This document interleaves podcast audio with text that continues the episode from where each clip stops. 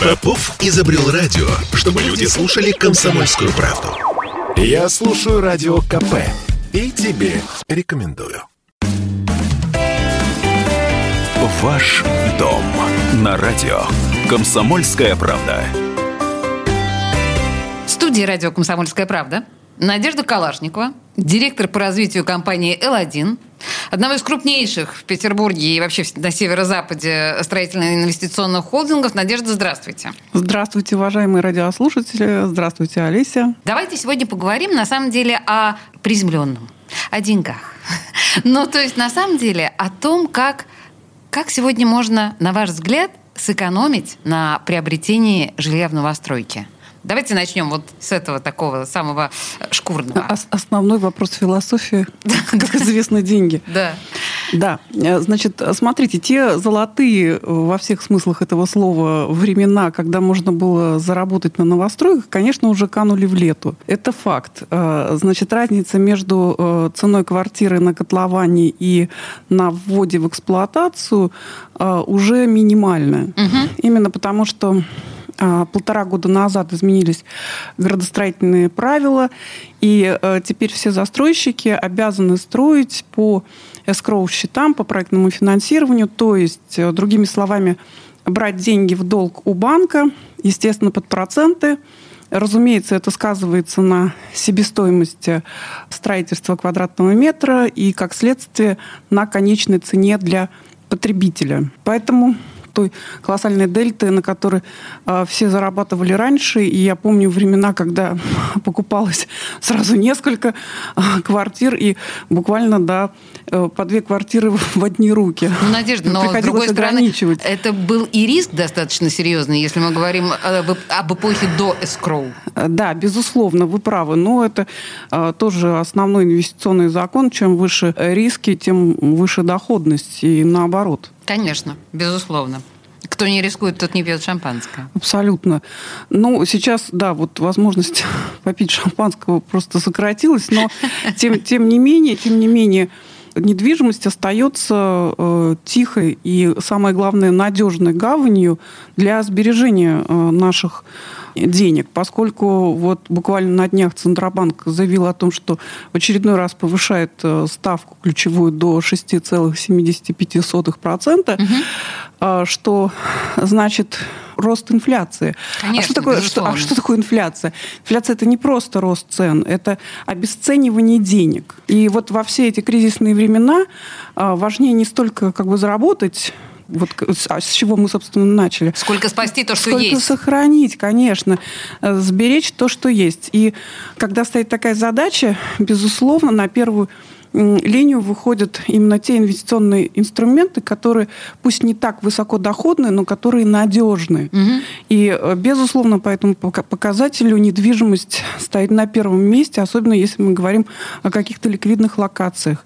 То есть это черта города, это хорошая транспортная доступность, это обеспеченность э, инфраструктурными объектами. А если мы начали с вами э, со слова «сэкономить», то есть про ликвидные локации мы еще, очевидно, поговорим. Но вот если говорить о том, как сберечь деньги там? Конечно, существует, безусловно, несколько таких тактических шагов, которые позволяют все-таки сэкономить при покупке новостройки. Угу. Ну, вот, во-первых, я, конечно, хотела бы воспользоваться моментом и пригласить всех стать постоянными клиентами компании «Ладин», потому что э, вот этот шаг, он позволит получить 5% скидку всегда. Вот просто всегда. Вот что бы ты ни покупал, если это э, больше, чем первая покупка, там вторая, третья и угу. последующая, то у тебя гарантированно 5% скидки уже есть. Так, принято. 5%. Окей. Да, да, это существенно.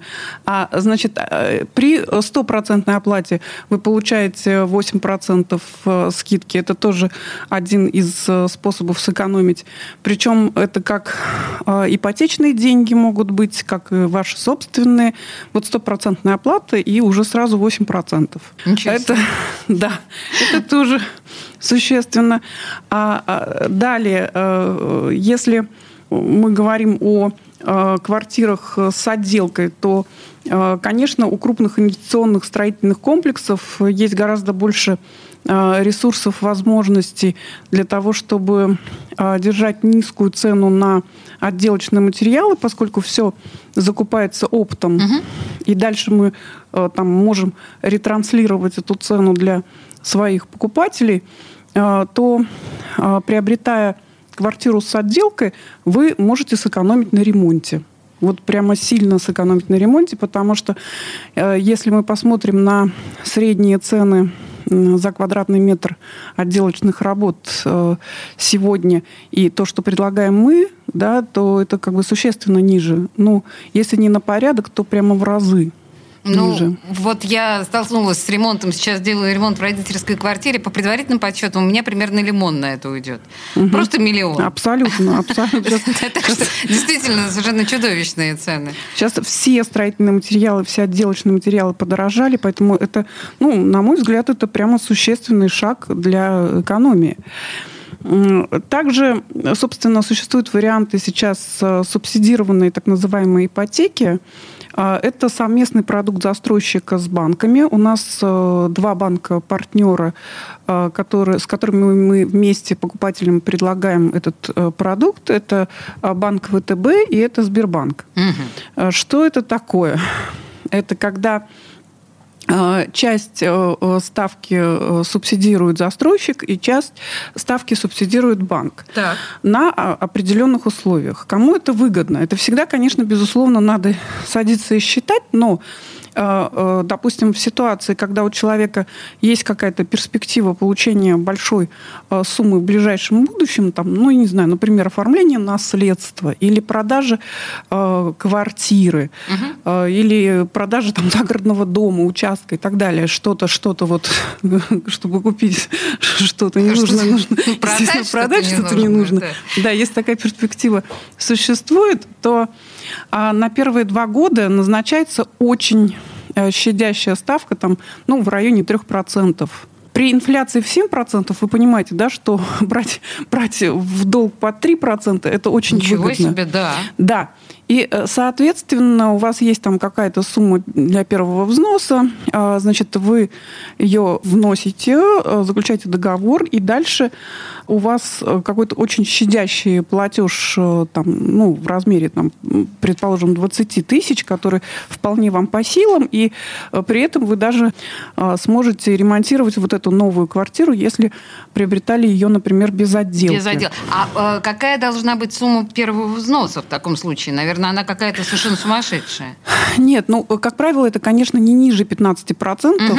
Да, то есть мы видели, когда была льготная ипотека, там и э, кто-то и 5% предлагал, но сейчас, э, конечно, сумма первого взноса выше. То есть как в среднем это примерно 20% э, первый взнос. Угу. То есть а, мы понимаем, что если мы в состоянии заплатить эти 20%, то есть шанс платить буквально там да, в итоге по 2%, по 20. Да, абсолютно, абсолютно точно. А, значит, при том, что за два года вот люди, которые понимают э, свои финансовые перспективы, они могут закрыть полностью этот кредит переплата таким образом получится минимальная. Э, потому что действительно там, начиная с э, какого-нибудь четвертого-пятого года, там, конечно, ставка повышается. То есть это э, прогрессивная ставка, и нужно всегда смотреть, считать, опять же, опираться на свои собственные какие-то возможности, ресурсы и перспективы, и решать, что выгодно.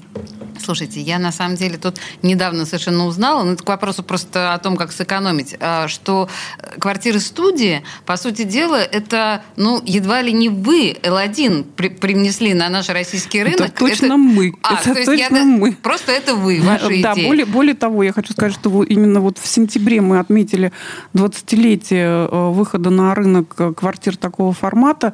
Э, первая студия, у нас назывались они реалами, появилась очень смешно. Это было ну, действительно экспериментальное такое жилье. Наш руководитель и соучредитель компании Тогда она называлась Олег Павел Андреев. Собственно, уже к тому моменту пожил во всех европейских столицах, в а, Нью-Йорке, в Вашингтоне, посмотрел, что действительно малые форматы, если они удобно расположены и удобно организованы, они вполне себе даже ничего. Плюс к этому.